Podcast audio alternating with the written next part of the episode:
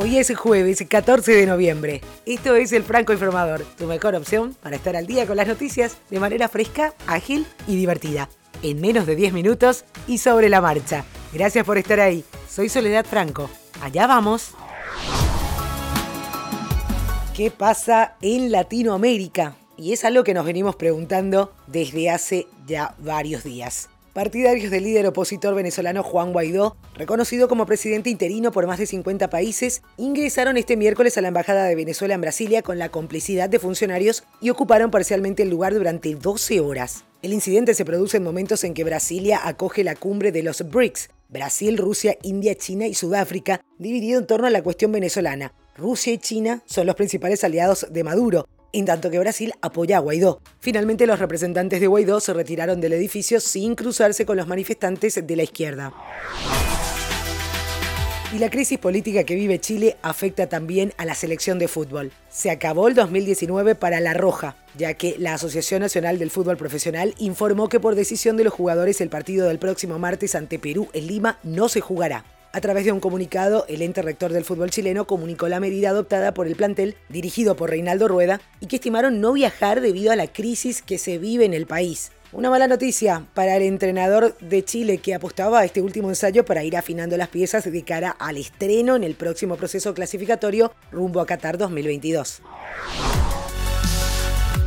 Nos vamos hasta Estados Unidos. Empezaron las audiencias históricas de juicio político para investigar si el presidente Donald Trump si junto con sus aliados abusó de su cargo en un intento por armar a Ucrania para que abriera una investigación sobre su rival político, el ex vicepresidente Joe Biden. Este miércoles lo más resaltante fue que la campaña de presión organizada por la Casa Blanca tuvo implicaciones en el mundo real, no solo para Ucrania, pero para los intereses de Estados Unidos en la región y específicamente en sus tratos con Rusia.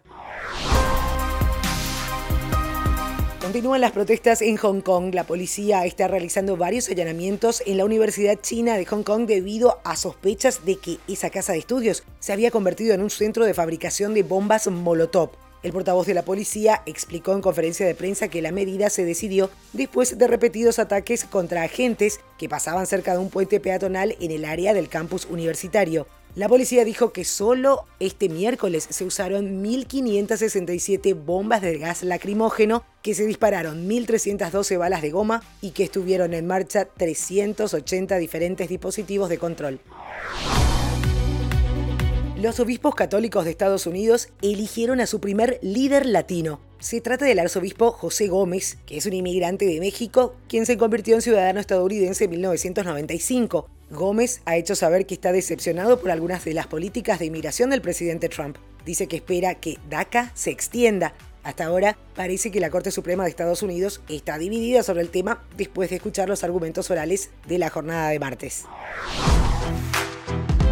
Todo tiene que ver con la competencia por acaparar nuestra atención. Ahora Instagram creó Reels, una nueva opción que permite al usuario crear sus videos musicales escogiendo la música que quiera dentro de un catálogo de opciones o tomando la prestada de otros videos. Sí, yo sé, te suena mucho a TikTok, pero escucha esto. Estas historias podrán tener una duración de hasta 15 segundos y en ellas se podrá elegir también la velocidad de reproducción antes de compartirlas con el resto de la comunidad. Y bueno, hay que hacer frente a la competencia, ¿no? De momento la nueva herramienta solo ha sido lanzada en Brasil, tanto para iOS como para Android, y se espera que vaya extendiéndose al resto de países de manera progresiva.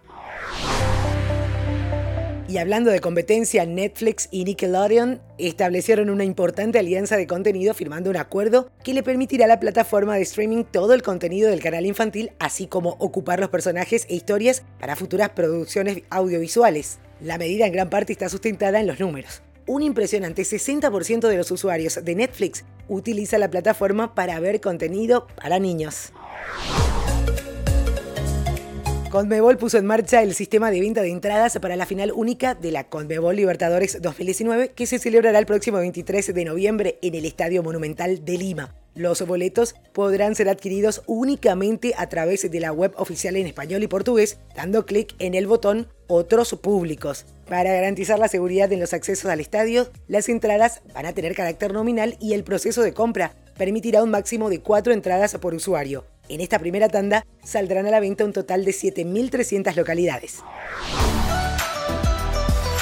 Si estás escuchando el Franco Informador es porque ya te metiste al fascinante mundo de los podcasts. Y para que puedas seguir disfrutando de esta herramienta de audio digital, todos los jueves voy a contarte novedades que puedan ayudarte a descubrir más contenidos interesantes. Me encantaría que dejes un comentario en las redes para saber qué tipo de podcast escuchas y mantenerte al tanto sobre los avances.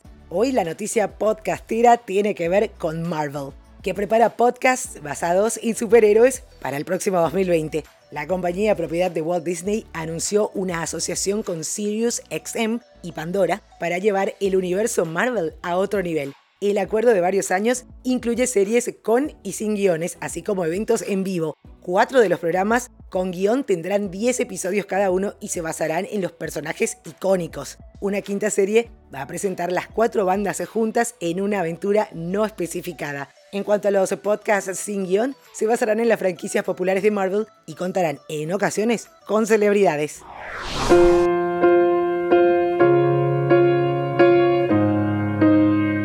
La música llega de la mano de el más sexy del 2019.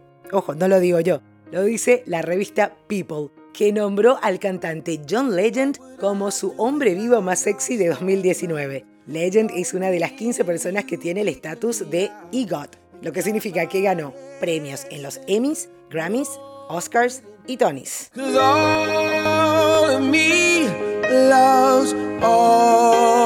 Y esto es todo por hoy. Ya estás al día con la información. Mañana, a primera hora, tenés listo el episodio del día. Feliz resto de jornada.